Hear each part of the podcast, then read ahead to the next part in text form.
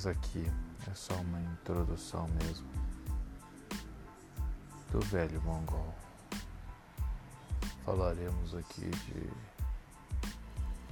pensamentos filosóficos, mas não é aquela filosofia filosófica, não.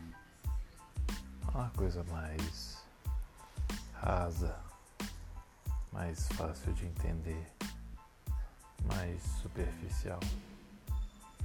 Só para quem gosta de brincar com o pensamento mesmo.